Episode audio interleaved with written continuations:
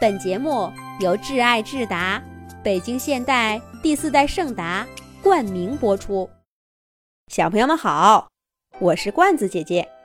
这个小兔子和机器怪兽的故事是童话罐子送给底心营小朋友的。罐子姐姐写这个故事是想祝底心营小朋友和他的小兔子每天都很开心。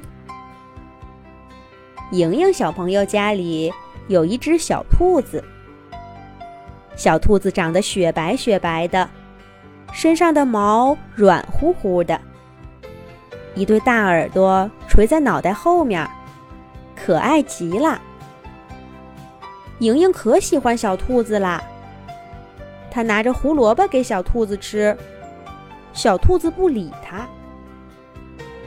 莹莹又想抱抱小兔子。小兔子看了它一眼，就躲到床底下去了。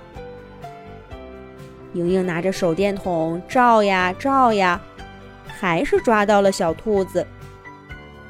她把小兔子关进了兔笼，又把兔笼拿到自己的房间里，让小兔子跟它一块儿睡觉。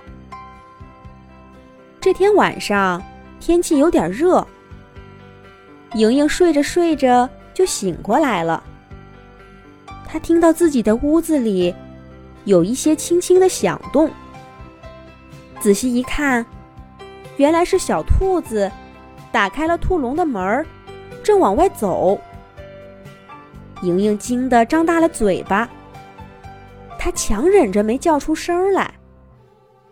她看着小兔子从兔笼里跳出来，打开房门，站在门口。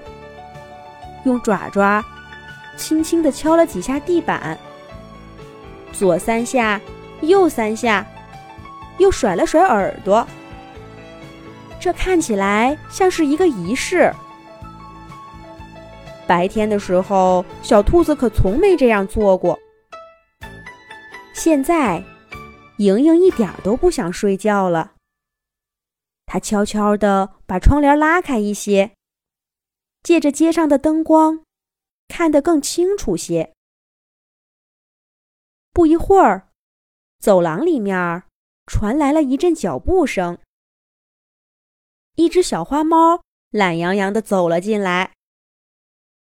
小猫一看见小兔子，就嘻嘻地笑起来：“喵，你好呀，一只叫喵喵的兔子。”你会喵喵叫吗？小兔子白了小猫一眼，说：“别提了，都是这个莹莹给我起的这名字。”小兔子说着，还瞟了莹莹一眼。莹莹小朋友赶紧闭上眼睛，装作睡着的样子。小猫打量着莹莹的房间，说道：“喵。”这个莹莹对你还不错嘛，还让你跟她睡一个房间。小兔子撇撇嘴说：“什么呀？他根本就不了解我，白天还给我吃胡萝卜呢，我根本不爱吃。他还老想抓我，也不管我乐不乐意。”莹莹躺在床上，心里有点不好意思。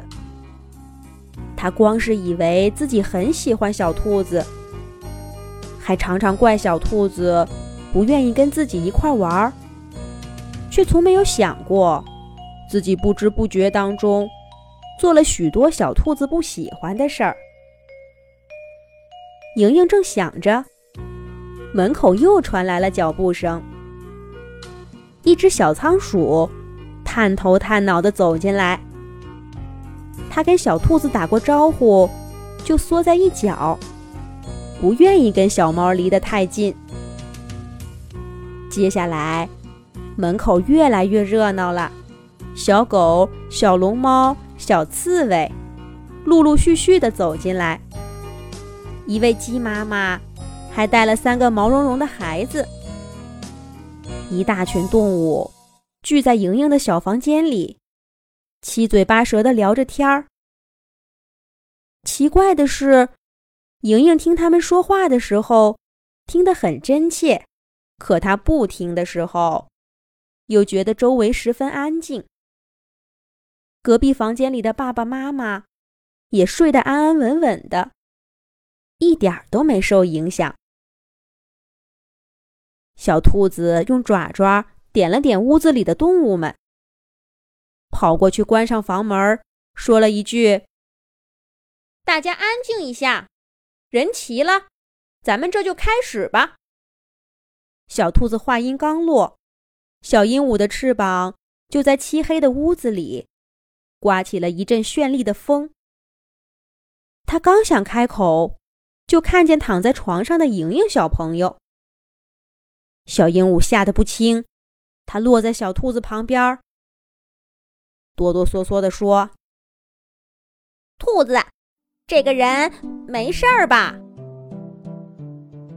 莹莹小朋友的心都快提到嗓子眼儿了，可小兔子看都没看莹莹一眼，就对小鹦鹉说：“没事儿，他早就睡着了，他夜里从不醒的。你说吧。”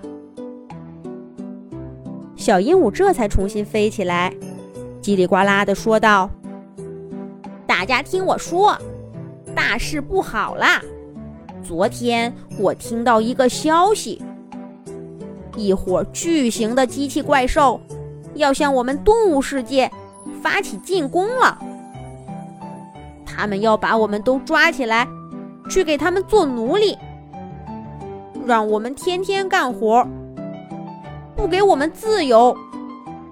小鹦鹉的话，在动物们当中掀起了一阵慌乱。小刺猬缩成一个小球，慌张地说道：“机器怪兽，机器怪兽，好可怕，好可怕！”鸡妈妈用翅膀护住三个喳喳叫的孩子，着急地说：“这这可怎么办呢？大家。”大家快想想办法呀！小兔子让大家安静下来，大声说道：“今天叫大家来，就是为了商量这个事儿。这次的机器怪兽特别厉害，他们有各种武器，几乎没有任何弱点，而且数量很多，是突然来到我们这儿的。大家一定得好好商量商量。”我们该怎么办？小猫在一边舔着爪爪，不紧不慢地说：“喵，那还能有什么办法呀？这么厉害的机器怪兽，我看呐，咱们还是快跑吧。”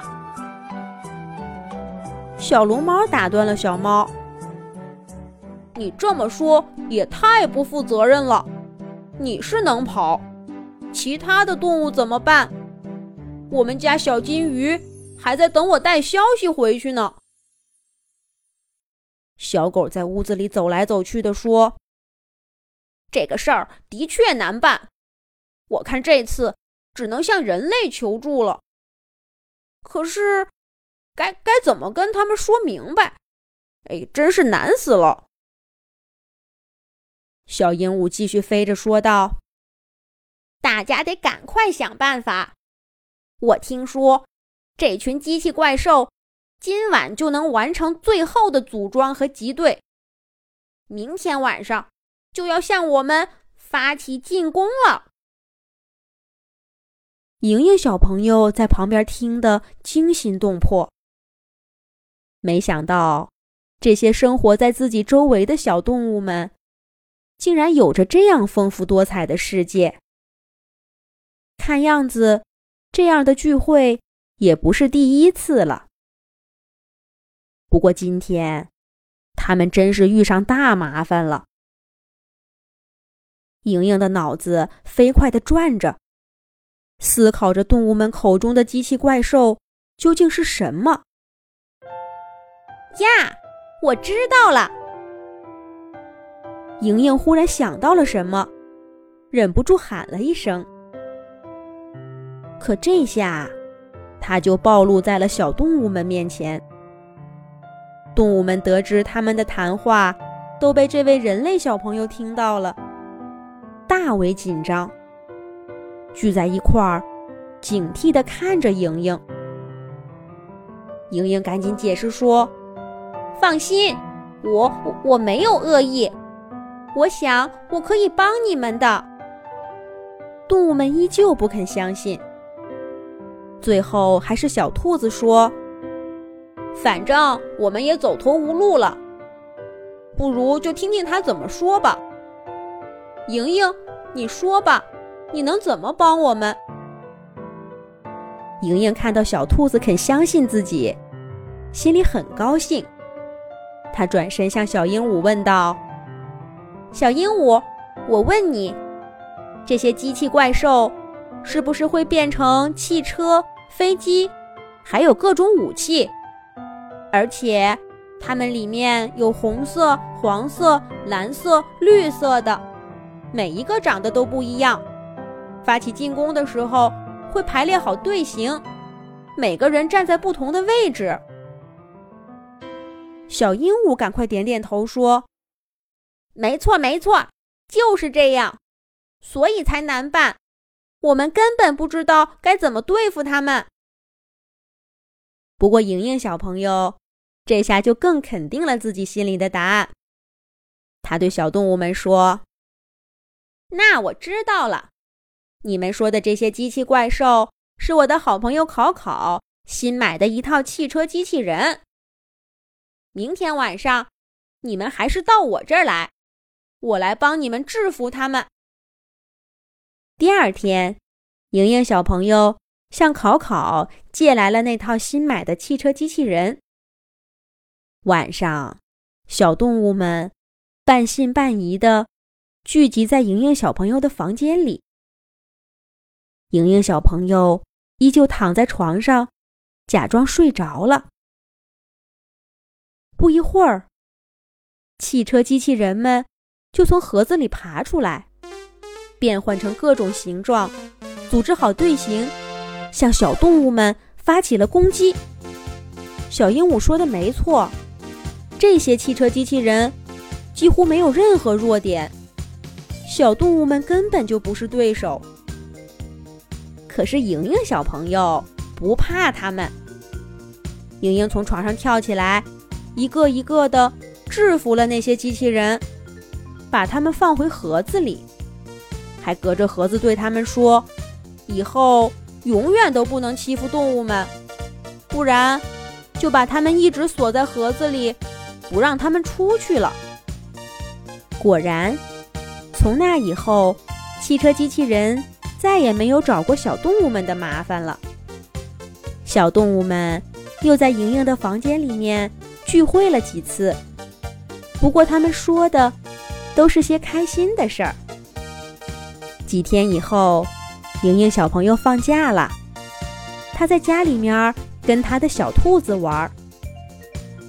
莹莹拿着一朵西兰花，走到小兔子面前，小兔子跳到她手上，接住西兰花，开心地吃起来。现在莹莹知道了，这才是小兔子爱吃的东西。